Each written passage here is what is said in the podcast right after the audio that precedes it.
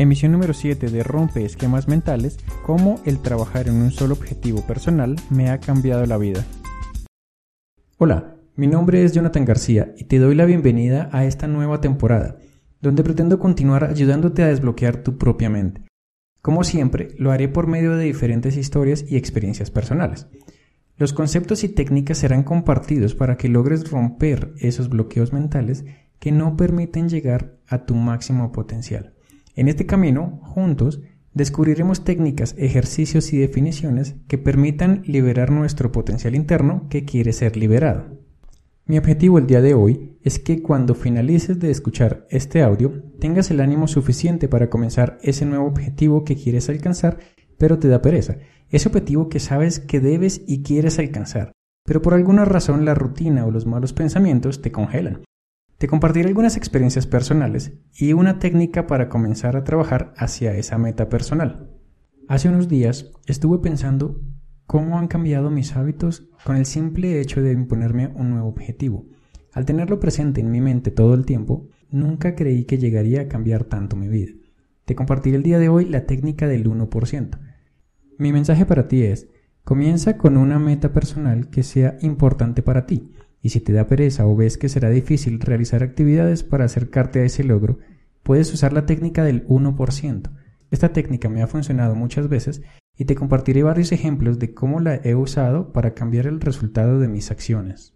La técnica del 1% dice que cuando tengamos una tarea de elefante tan grande que nos congela el simple hecho de pensar que debemos comenzarla, o simplemente sentimos pereza y la dejamos para después, Intentamos realizar entonces solo un 1% de esa actividad, simplemente por el hecho de sentirnos tranquilos de que la comenzamos. Esa es la idea inicial. De esta forma nuestra mente no seguirá saboteándonos con evitar comenzarla, pues es solo un 1%. El ejemplo personal donde apliqué con éxito esta técnica fue cuando comencé a correr en las mañanas. No sabía tampoco todos los demás beneficios que atraería mientras llegaba a ese objetivo. Cuando renuncié a mi último trabajo como empleado, en ese momento buscaba destinar tiempo para continuar aprendiendo, escuchar audios de desarrollo personal, de negocios, de marketing. Entonces, para tener concentración y lograr aprender de cada uno, comencé hace unos años a utilizar la bicicleta. Seguí con los patines y luego volví a la bicicleta otra vez. Sin embargo, no era todos los días, entonces deseaba algo diario donde pudiera hacer las dos cosas al tiempo, realizar ejercicio y seguir aprendiendo por medio de audios.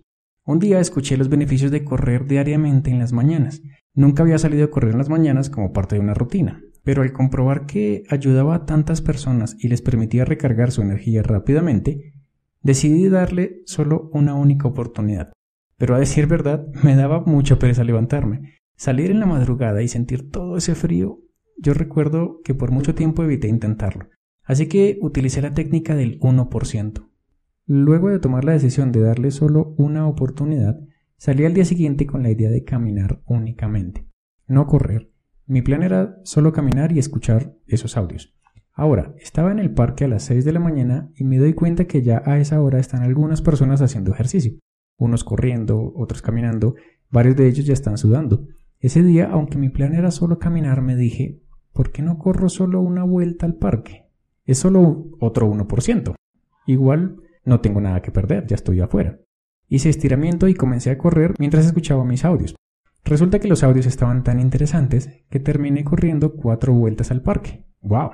Eso me encantó. Sudé un poco y me sentí satisfecho por haber intentado y completado mi primera prueba de correr en la mañana. Así que para premiarme cogí un fruto de un árbol de eucalipto, que es una pepita dura con un aroma intenso a eucalipto. Lo recogí para llevármelo de recuerdo y al otro día, para serte sincero, no quise intentarlo, estaba adolorido y simplemente me dio pereza. Pero al otro día volví a pensar de la misma forma. Voy a pensar en caminar simplemente. Al estar allí, de nuevo intenté solo dar una vuelta. Así sucesivamente, pensando en un 1%, comencé a correr en las mañanas y a consolidar una gran colección de frutos de eucalipto, para recordarme que las cosas que sueñas se pueden alcanzar y que existen formas de engañar a la mente para lograr lo que se quiere. No todo fue color de rosa. En muchas ocasiones por festividades o por baja energía no realicé el ejercicio y al no hacerlo no me recargaba de energía.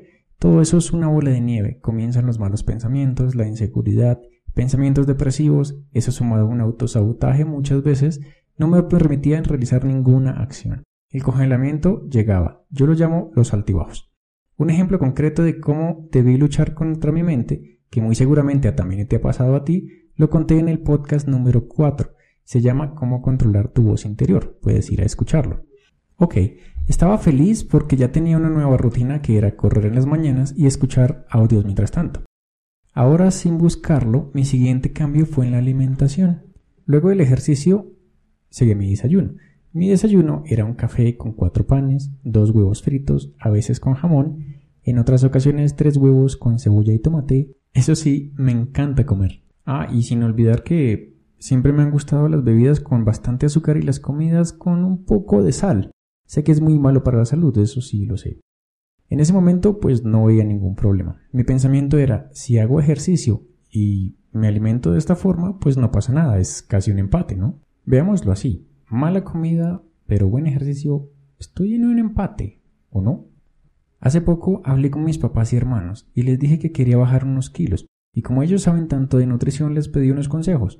Les comenté que desde diciembre veía como poco a poco los pantalones me comenzaron a quedar un poco ajustados, y ellos hicieron darme cuenta que debería sacarle provecho a la actividad que ya estaba realizando, el correr las mañanas, que en vez de comer mal, mejorara mi alimentación y los beneficios llegarían a los pocos días.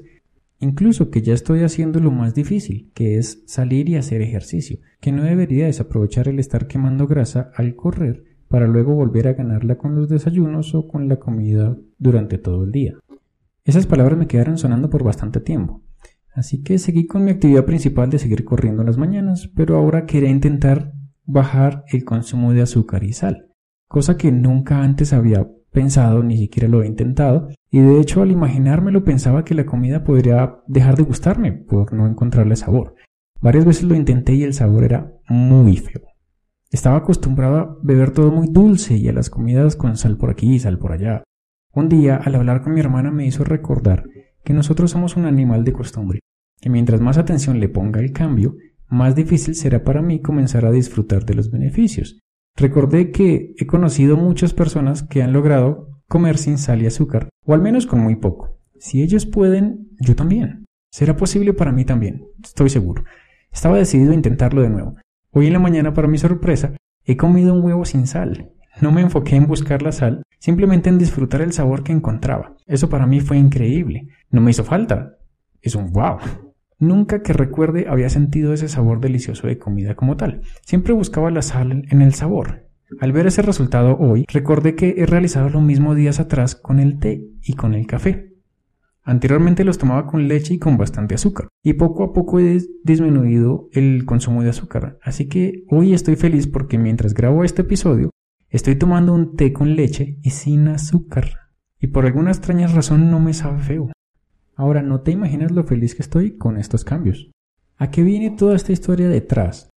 Resulta que si me hubieran dicho cuando comencé a correr escuchando audios que ese hábito me ayudaría a rebajar el consumo de azúcar y de sal me ayudaría a dejar de comer pan, lo cual llevo haciendo toda mi vida, a disminuir el consumo de huevos diarios y a bajar unos cuantos kilos, créeme que ni siquiera lo hubiera intentado, no lo hubiera creído y a lo mejor me hubiera alejado de esa actividad, inicialmente porque esos cambios no los quería en mi vida. No sentí que fueran necesarios, pues estaba feliz comiendo de esa forma.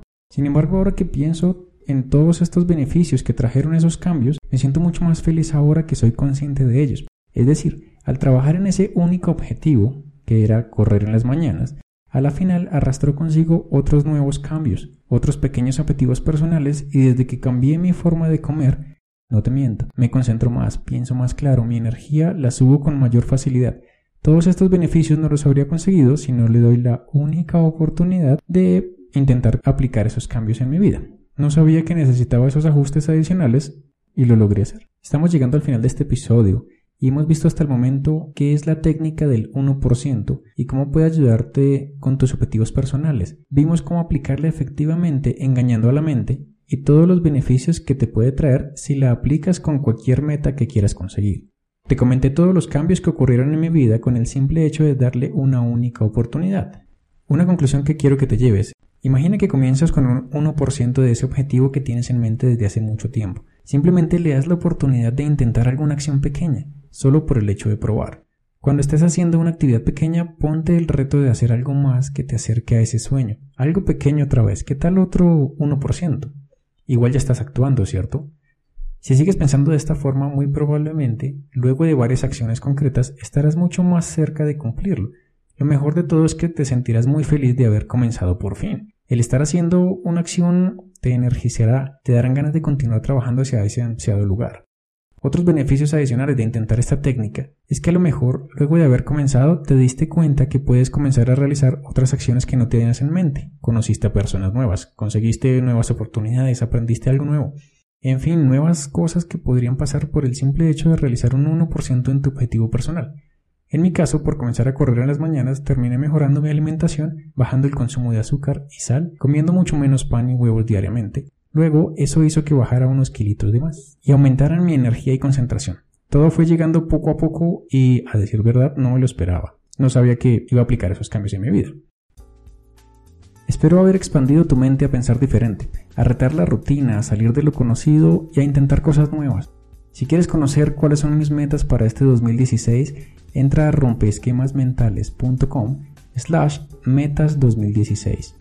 Aprovecho la oportunidad para comentarte que estoy por lanzar en Amazon mi segundo ebook. Contiene todo lo que me ha funcionado para concretar objetivos personales, las técnicas, herramientas, rutinas, todos los conceptos que he aprendido en el transcurso del tiempo y me han funcionado para concretar cada objetivo que me pongo en mente. Puedes suscribirte en la página para conocer cuándo será el lanzamiento y recibir el primer capítulo completamente gratis. Ve a rompeesquemasmentales.com slash ebook. Que pases un excelente día y nos vemos en el siguiente episodio. Quien te habló, Jonathan García, desde rompeesquemasmentales.com.